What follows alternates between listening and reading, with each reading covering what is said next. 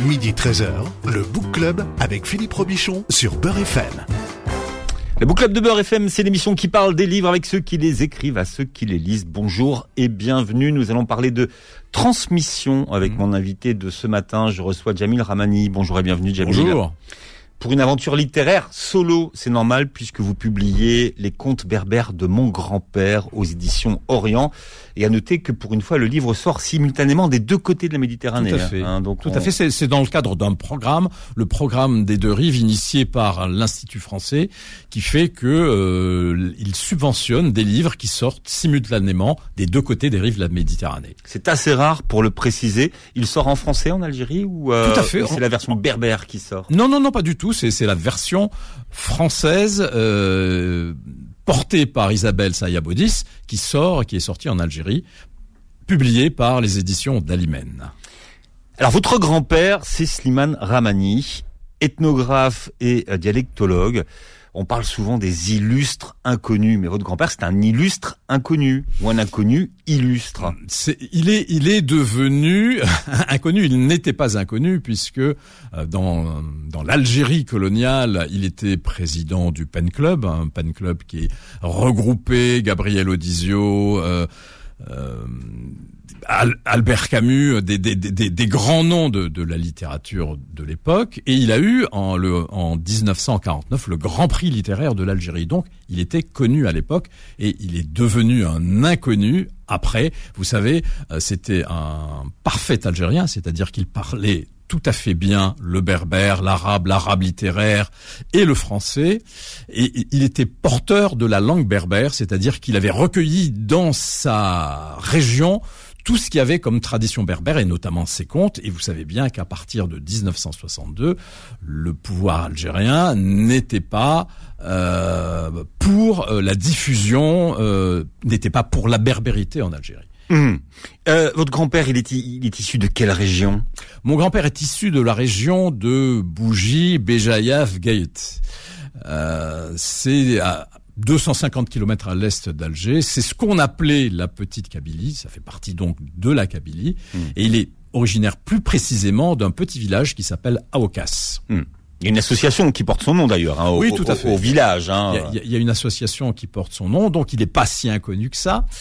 Et euh, Enfin, même si les gens du village le connaissent pas tous, mais c'est vrai que l'association existe en tout l'association existe en hommage en, en hommage à mon grand-père. Non, ce qu'il faut expliquer, c'est qu'il fait partie des grands intellectuels de son époque. C'est ça qu'il faut vraiment dire aux gens, qu'il a écrit une œuvre Oui. sur la Kabylie de, de ces années-là, des années 50. Bien sûr, hein. sur la Kabylie des années 50, les, les, les- mœurs, euh, les, les, rites et pratiques alimentaires. Il a parlé euh, des, des rites agraires. euh, il a recueilli plein de choses et, parce qu'il savait que tout cela allait disparaître, emporté par le vent de la modernité. Sans exagérer, c'est l'équivalent de euh, peut-être Mouloud Feraoun, par exemple. Oui, c'est euh, Mouloud Feraoun, c'était un- une grande, c'était une grande figure de, de, de, de- c'est une grande figure de la littérature euh, algérienne, beaucoup plus que mon grand-père. Mais mon grand-père était vraiment surtout ethnologue. Et il a recueilli, comme je vous le disais, euh, toutes les pratiques de son terroir. Alors, euh, vous dites qu'il incarnait euh, vraiment cet Algérien de, de l'époque avec la maîtrise parfaite des trois langues. Mais il a passé des diplômes. Oui, oui, il, a passé des, des- des concours. Il, était, on va dire, agrégé des trois langues quasiment. Absolument, il était, il était instituteur, puis professeur de berbère, puis professeur d'arabe. Il avait même été pressenti à l'époque coloni- coloniale pour être titulaire de la chaire de berbère à la faculté d'Alger, mais euh, un certain nombre de personnes se sont opposées à ce qu'un indigène soit titulaire de cette chaire. Mhm. Et il est parti euh, faire un doctorat de lettres euh, À Aix. à, à Aix, hein, à un âge respectable. Tout à fait. hein, parce qu'il avait 60, 60 ans quand il est, il est parti. C'était moi, moi je l'ai connu donc, hein, puisqu'il est- il est mort, j'avais 13 ans et c'était un type tout à fait fascinant qui avait plein de plein de plein de choses à raconter. Et puis ce qui n'était pas habituel, euh, il avait sillonné le monde, il avait été dans des congrès ethnographiques aux quatre coins du monde et il avait, c'était extraordinaire, il avait été aux États-Unis à l'époque. Peu de Ah oui, personnes. bien sûr. On y allait en bateau ou en avion? Non, non, non, il avait été en avion. Ouais. Il avait été en avion et euh, en bateau, il avait été à la Mecque en bateau. Et ce sera l'objet de, de Ouais, réponses à, à- à quelques questions que vous me poserez si vous voulez Ouais. là-dessus. Alors il y a une légende qui dit euh, que lorsqu'une haute personnalité française lui a proposé un jour un petit coup de main, une petite lettre pour obtenir sa euh, la, nationalité française, ouais, voilà. oui. Oui, non, mais il était farouchement opposé. Qu'est-ce qu'il a répondu euh, bah, il, à, ce, à, ce, coup de main bah, Il a dit, écoutez, euh, vous voyez ce, ce tarbouche que j'ai sur ma tête, est-ce que vous pensez que je suis prêt à, à, à, à l'enlever pour, pour, pour devenir français? Mmh. Voilà. Alors, il, il, il, a une, une œuvre très riche. Hein, euh, il a beaucoup écrit sur la société kabyle. Qu'est-ce qui reste aujourd'hui de disponible comme, comme livre? Bah, Pas grand-chose. En fait, pas, peu de choses parce que tout est euh, tout est épuisé. Euh, et la première chose rééditée, ce sont vraiment ces, ces contes euh, berbères, hmm.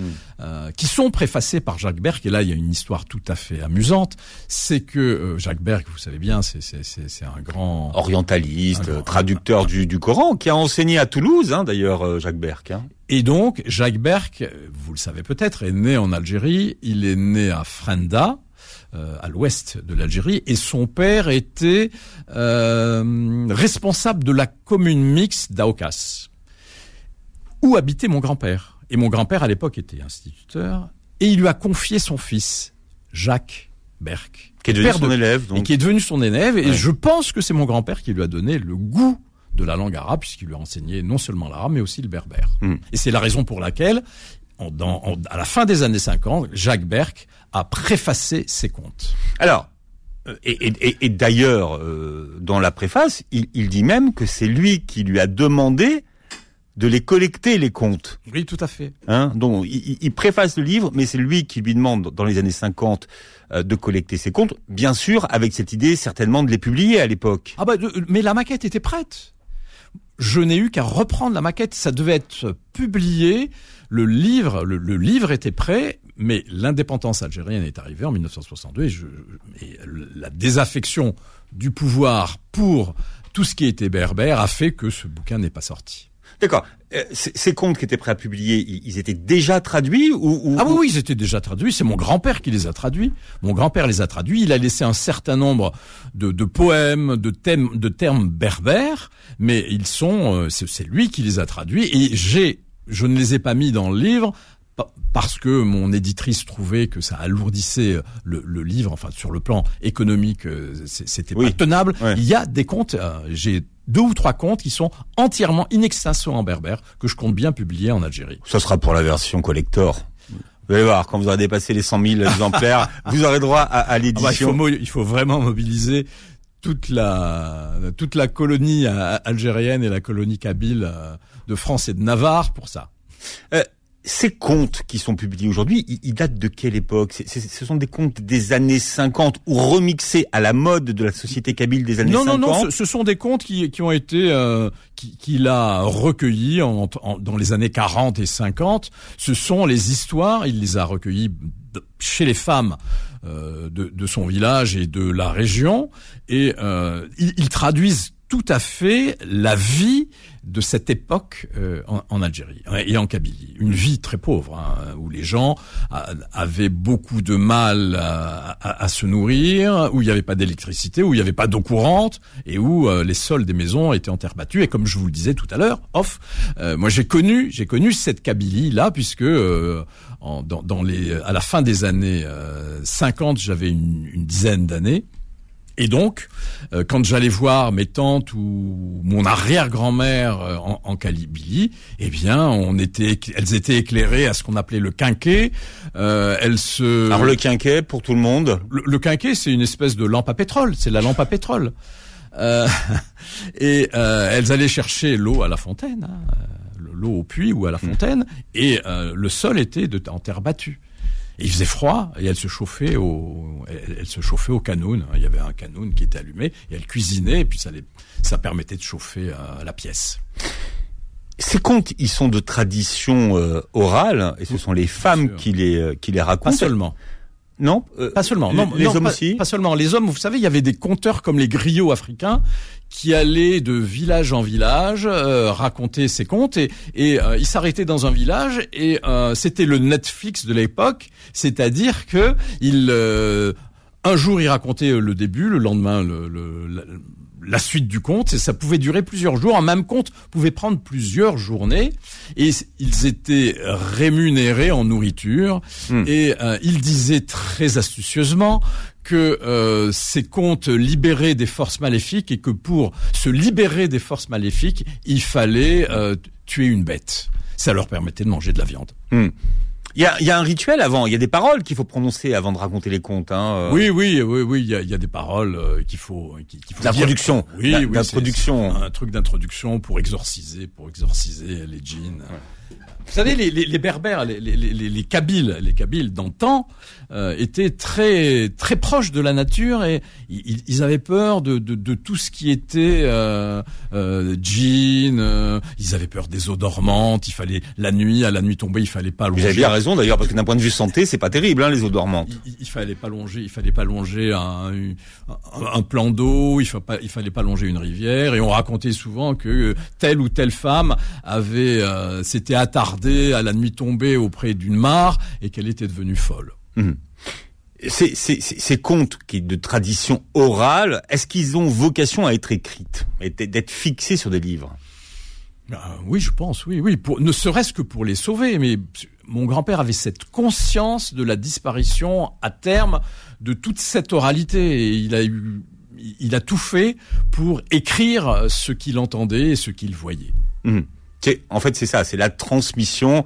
Et puis pour toute une nouvelle génération qui parle pas le berbère, la possibilité de les avoir et de se les approprier en français. Bien sûr, et, et c'est un trésor. Ces contes sont un trésor parce que il y a de la langue kabyle à l'intérieur, et cette langue kabyle, le correcteur, euh, le correcteur euh, kabyle m'a dit, c'est un trésor parce que on ne parle pas du tout comme ça maintenant. La langue kabyle, comme beaucoup de langues, s'est créolisée et on trouve maintenant beaucoup de termes euh, français, euh, arabes, et il y a des, c'est c'est une vraie richesse parce que des mots disparus, on les retrouve euh, dans ces contes. Mhm. Bon, vous cherchez une idée de cadeau dans cette période où on se fait des cadeaux. Ah ben ils sont très beaux. hein, c'est Ah, on on va parler justement du visuel et de l'illustratrice hein, qui a fait un travail, un très beau travail, très raffiné d'ailleurs. Et euh, d'ailleurs, il y a, il y a des- signes, il y a des endroits qu'on ne soupçonnerait pas d'ailleurs dans le livre. Le livre s'appelle euh, Les contes berbères de mon grand-père aux éditions Orient. Et Jamil Ramani est notre invité, l'invité du Book Club jusqu'à 13h. Le Book Club revient dans un instant. Midi 13h, le Book Club avec Philippe Robichon sur Beurre FM. On parle de contes aujourd'hui à travers un, un recueil de contes qui vient de sortir, ça s'appelle Les contes berbères de mon grand-père aux éditions Orient. Jamil Ramani est là pour euh, nous parler de ces contes que son grand-père Slimane a rassemblés et qui 50 ans après, même presque 60 ans après, Oui. sont, sont, sont publiés aujourd'hui dans leur version française. Absolument. Hein, avec une préface du grand Jacques euh, Berck. Euh, votre grand-père, donc c'est Slimane Ramani, qui est le père lui-même d'Abdel- Abdelkader Ramani, qui sera le fondateur de Oui, et qui a fondé avec d'autres hein, l'Académie berbère. l'Académie berbère et qui était un, un, un- paria, un paria considéré comme un paria par le régime, euh, par le régime algérien. C'est votre oncle. Voilà, c'est mon oncle.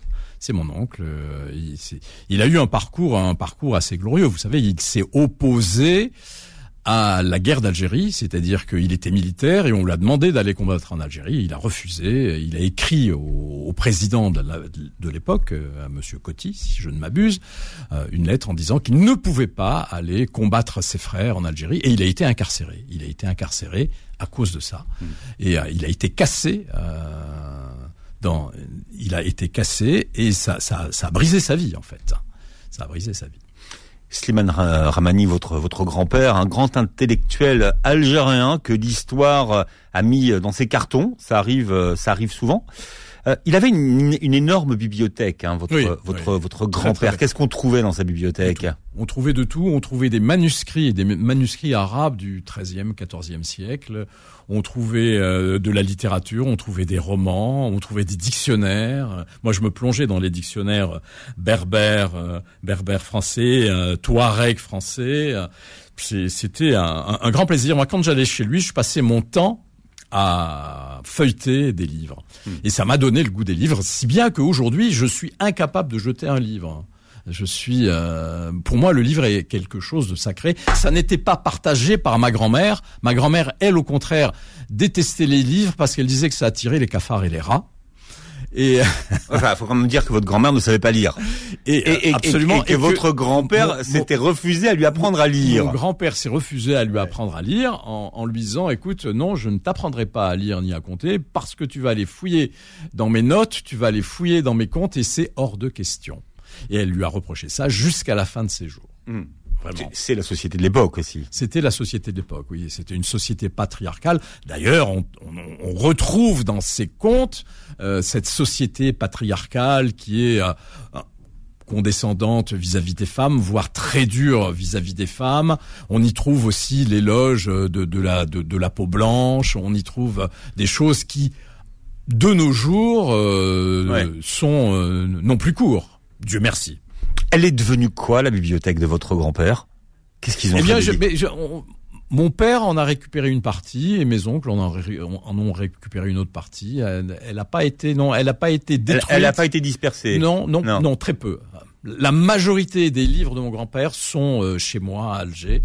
Euh, dans, dans, dans l'appartement familial. Il y a quelques Corans aussi rares. Hein oui, oui, oui, tout à fait. Oui, oui. Il, y a, il y a des Corans, euh, il y a des, euh, des manuscrits, il y a même des manuscrits de, de sorcellerie, des traités de sorcellerie. c'est c'est assez, c'est assez drôle à, à, feuilleter, même si je comprends pas grand chose. Mm. Mais il y a des diagrammes avec des chiffres, des lettres. On parle beaucoup de, de, ce que Bourdieu a écrit sur la société euh, kabyle, mais votre grand-père a, a, produit au moins une dizaine de livres hein, sur la société euh, kabyle de l'époque. Il faudrait pouvoir se les procurer parce que aujourd'hui, ça, ce sont des, des, documents historiques. Tout à fait. Donc, euh, je, je, vais essayer d'en faire repub republier un, un, certain nombre. Mais vous savez, les éditeurs sont assez euh, frileux quant à l'édition de, de, de, de, ce genre de, documents. Hein les, éditeurs cherchent à vendre et, ils estiment que le marché, moi pour publier ces comptes, euh, il y a un certain nombre d'éditeurs qui m'ont dit euh, qu'ils n'étaient pas intéressés. Et pourtant, pourtant c'est un trésor, mais ils voient la rentabilité et ils, estiment que euh, c'est un, le public est un public de niche. Mais c'est bien les niches. Surtout, ce sont de grandes niches. Il y a beaucoup de chiens d'ailleurs dans les dans les contes. Mais moi, si bon, si si si si si, si ce, ce livre est un succès, je suis prêt à, à publier les autres euh, livres de mon grand-père qui sont vraiment des, des trésors pour autre chose, mais c'est vrai que pour l'histoire, oui, c'est intéressant. Pour vraiment restituer la réalité de la, la société à cette époque-là, de comment on vivait dans les dans les villages, ça c'est intéressant. Mais mais là, vous retrouvez absolument à la lettre près la vie dans les villages euh, à la fin du 19e, siècle et pendant les 50 premières années euh, de pendant les, du 20e siècle. Hein. Hmm. Parce que ensuite, avec l'indépendance, il y a eu une redistribution des richesses et il y a eu une amélioration considérable du niveau de vie. Moi, je me souviens quand on allait en, en Kabylie, euh, dans les années 50, on traversait des villages où euh, les maisons étaient en torchis, c'était des gourbiers, et les enfants marchaient pieds nus en haillons dans les rues. Et ça, vous ne le voyez absolument plus. Hein. Il, y a, il, y a, eu, comme je vous le dis, une redistribution des richesses, une redistribution de, de, de l'argent euh, ramené par de la manne pétrolière, qui fait que euh, on ne voit plus, on, on, ne voit plus de pauvreté en, en, en Kabylie. Alors vous, vous êtes né en Algérie. Oui. Hein, vous avez commencé vos études de médecine en Algérie. Tout à fait. Où, où précisément? Alger. Alger. Oui, oui, Et ensuite, vous êtes venu en France, c'est ça? Je suis venu en France pour faire une spécialité, une spécialité d'anesthésie et réanimation. Euh, au terme de cette spécialité, je suis retourné en Algérie. J'ai pris un poste à l'hôpital Mustapha d'Alger. Et puis j'ai fait mon service militaire parce que il fallait, euh, il, il, fallait faire euh, ce service militaire. C'était euh, une façon, c'était une façon de rendre ce que l'Algérie m'avait mmh. donné. Elle m'avait permis d'aller en France faire ma spécialité. Et euh, pendant deux ans, donc, j'ai été militaire. Mmh. Mais alors l'écriture arrive à quel moment chez le médecin L'écriture, l'écriture, j'ai commencé, j'ai commencé euh, à écrire euh, tout, tout, petit. J'écrivais des poèmes, des, des, choses, mais enfin qui, qui ne méritaient pas d'être publiées. Alors l'écriture vient d'un choc. Ce choc, ça s'appelle le SIDA. Hein. Et euh, on, on, a écrit avec Michel Canesi, qui est un, collègue médecin. Qui est votre le, double littéraire. Le syndrome de Lazare, qui a été adapté au, au cinéma par André mmh. Téchiné dans le film Les Témoins, et qui raconte l'émergence du sida dans les années 80 euh, à Paris. Voilà, le, le, le, le choc du sida a fait que on a ça qui décidé, oui, ouais. décidé de témoigner euh, pour tous ces gens euh, qui sont morts de façon anonyme, pour tous ces tous ces martyrs de la maladie. Hmm. C'était il y a 30 ans. C'était il y a 30 ans.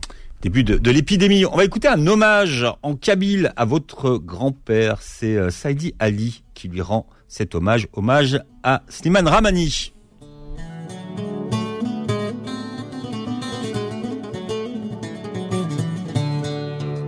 ديوان. ديوان سب ويد يزوارنا غاس دي ونا ينجور دغري ديونا ونادي يراس وسوير علينا. استكتي وين فازنا إذ يبدا لقديش في تلليا استكتي وين فازنا إذ يبدا لقديش في تلليا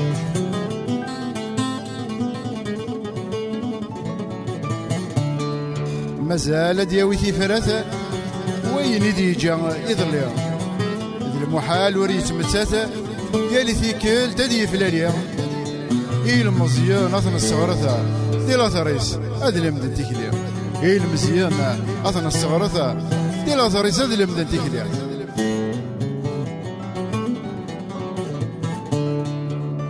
السيمرو يقرستي رامر يكس زربي بردان. ليتنا ذي غفوي لا أكذو مزروي مولانا. يلديد ثبورتي تروى يتسكى دي القديش الزمان. يلديد ثبورتي تروى يتسكى دي القديش الزمان.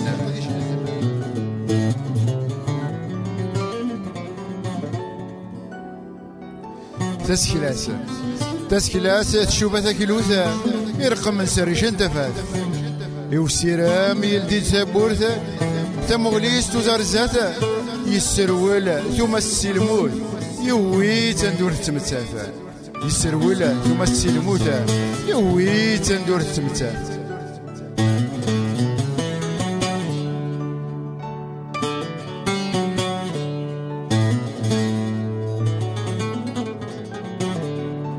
المرد لو بغا دوكيلا فلاس نصفض تاكوت. ورث تسجات هذا يروح هذا السفلة نويد في الران ذي ثثوثة إكزرع. إكزرع ديك زراعة تدن السكفل سوي سرد شرق ثفوك ديك زراعة أتدن السكفل سوي سرد شرق ثفوك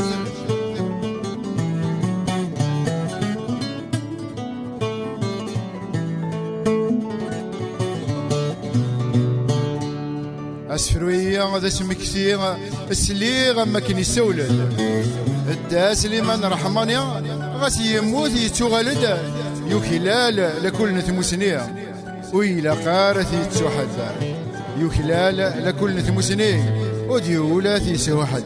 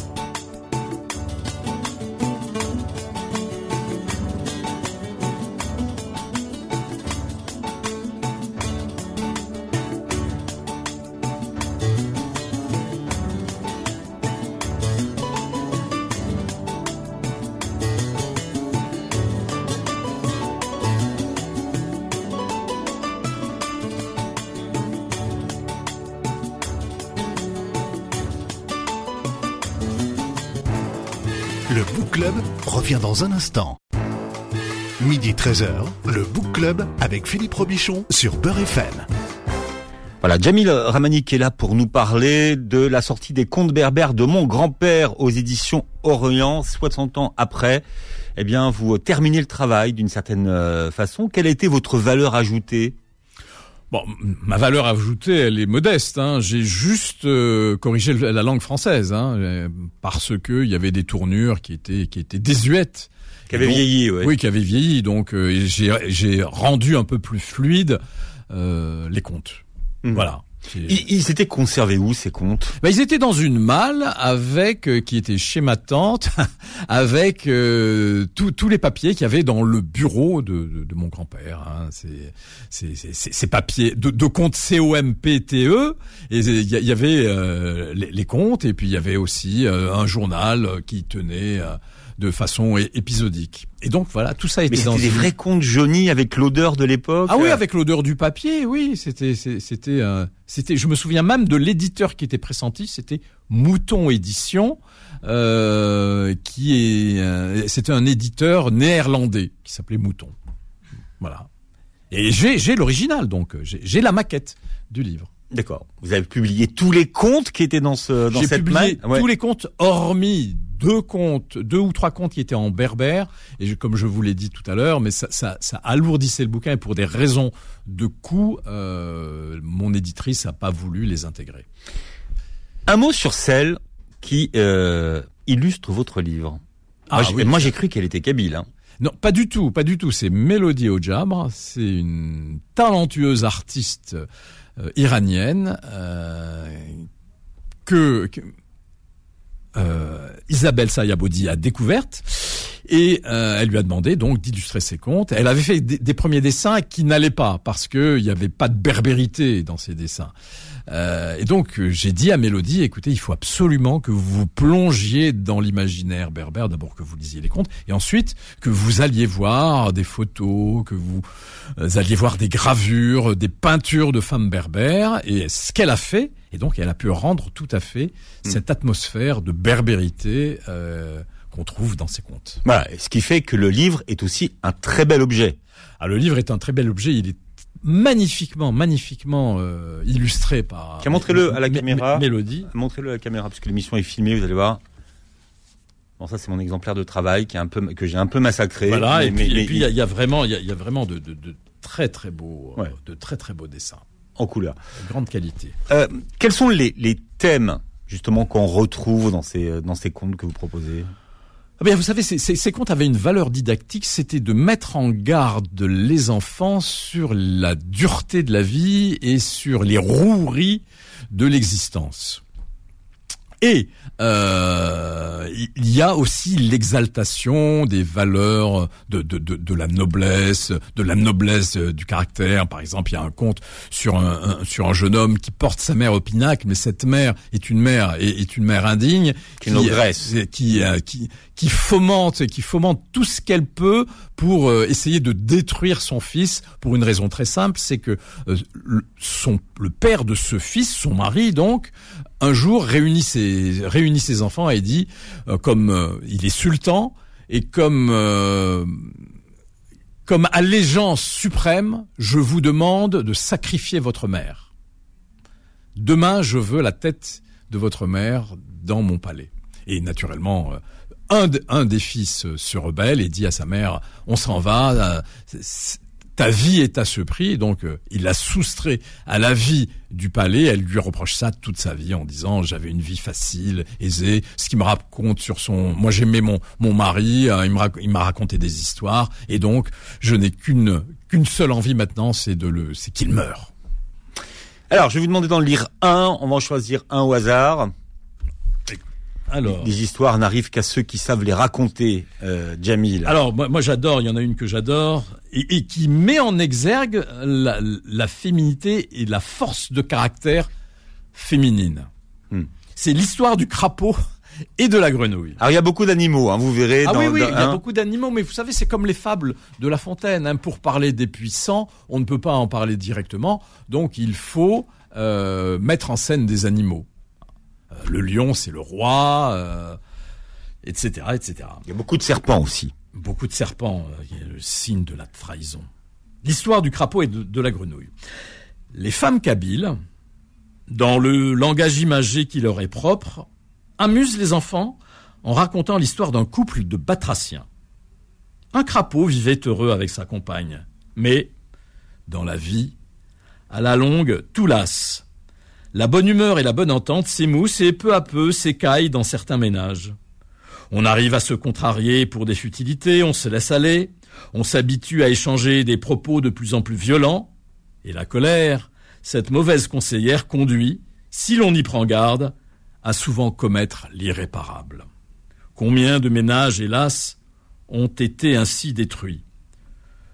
Le crapaud ne tarda pas à en faire la mère expérience. Un jour, qu'il discutait vivement avec la grenouille, celle-ci lui tint tête, et des mots malheureux furent échangés. Furieux, il la battit. Ne pouvant supporter l'offense, elle partit chez ses parents, sans esprit de retour. Le crapaud tout d'abord se félicita d'être débarrassé de sa moitié et de pouvoir vivre enfin dans la quiétude. Le temps passa et la solitude commença à lui peser, à lui faire regretter son geste brutal.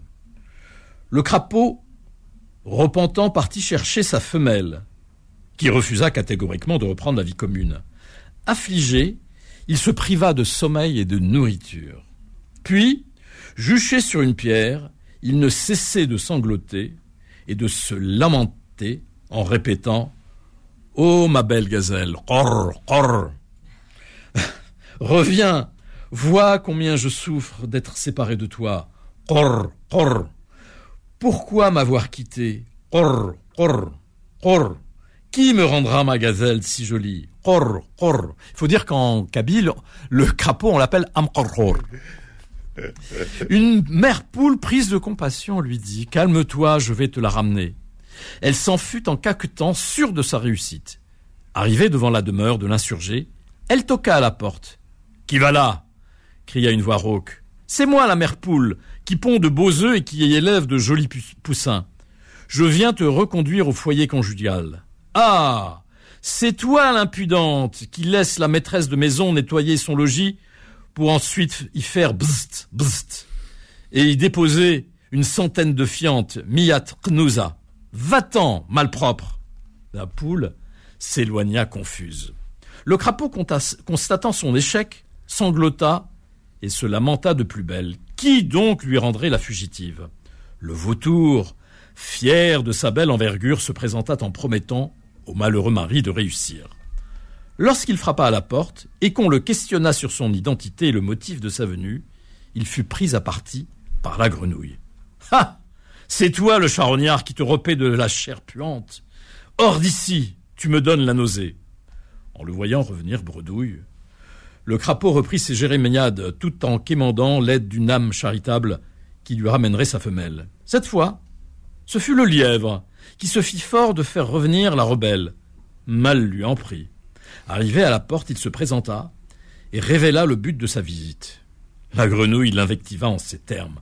Arrière, poltron, tu crains jusqu'à ton ombre, et tu voudrais qu'une fille de grande famille comme moi se mette sous la protection d'un peureux Allons, retourne à ton pré, et ne te mêle pas des affaires d'autrui. L'insuccès du lièvre accrut le désespoir du crapaud. Il fendait l'âme, à qui il entendait pleurer et réclamer sa compagne. À son tour, le lézard se dévoua. Il se rendit au logis de la récalcitrante qui le confondit en décochant ses paroles. C'est toi, lézard, grand paresseux, qui passe tout ton temps étendu sur un mur ou un rocher, exposé au soleil? Retire-toi, fainéant D'autres animaux intervinrent encore, en vain. Le roi Telé, un petit oiselet, vint à son tour offrir ses services aux batraciens. Secouant ses petites ailes, il assura Je réussirai là où les autres ont échoué. Crois-moi, parole d'honneur. Malgré son affliction, l'inconsolable époux ne put s'empêcher d'esquisser un sourire sceptique. Roitelet, ne te donne pas la peine d'essayer. Ta petite taille n'en imposera pas à ma farouche épouse. Rassure-toi, répliqua le passereau. Aie confiance et attends-moi. Sache que le fait d'être petit n'est pas un vice. Le voilà parti en faisant frt, frt, puis toc toc sur la porte. Quel téméraire ose frapper ainsi répondit la grenouille du fond de sa demeure. Enflant sa voix, il cria C'est moi Le seigneur Roitelet, fils du Roitelet, porteur d'une massue et d'un pistolet sur le côté droit, celui qui tire aussi des coups de feu de la main gauche. Allons, ouvre et suis-moi immédiatement pour rejoindre ton mari. Sinon, tu auras affaire à moi. Oui, Sidi. Attends-moi, juste le temps de prendre mes affaires à la hâte, et je te suivrai. Quand elle sortit, le petit oiseau qui s'était dissimulé dans le feuillage d'un arbre lui demanda Pourquoi as-tu les yeux cernés? C'est l'effet de Tazult, l'antimoine, le khol de mon pays. Pourquoi ta bouche est-elle si fendue? C'est l'application constante d'écorce de, de noyer, Agoussim, qui en est la cause. Pourquoi es-tu si voûté? C'est en saignant avec la ceinture de laine, tisfifine. Pourquoi tes pattes sont-elles tordues? Ce sont les souliers de ma région qui les ont déformées. Pourquoi ta peau est-elle si verruqueuse? C'est l'eau de notre source qui l'a rendue ainsi. La coquine avait réponse à tout. Elle retrouva enfin son mari grâce au roitelet, qui n'avait manqué ni de courage ni d'audace. Le couple, guéri à jamais par cette première expérience, sut vivre paisiblement grâce à de multiples concessions. Et ils eurent beaucoup d'enfants. Et ils eurent beaucoup d'enfants. Bien sûr. Voilà. Ça ne vous rappelle rien, ce conte? Non, non. Euh, Merci pour ce moment. Mais euh, j'en suis ravi. Parce que c'est parce que c'est dur. hein, euh, Il y a beaucoup de signes là et on n'a pas répété. hein. Non. Euh, Je vous l'ai dit juste avant l'émission. Donc, mais c'est vrai que c'est un bon moment. Merci pour euh, vraiment pour pour l'émotion. C'est un art hein, de raconter des contes. hein. J'aime bien. Ceux-là ont la réputation d'être racontés à la nuit. hein. Oui, Hein oui, oui, oui, oui. C'est ce qu'on dit. Hein. Faut- Oui, faut- il faut il faut les, il faut les raconter toi. Alors la suite est, est dans ce livre euh, qui s'appelle Les contes berbères de mon grand-père aux éditions Orient.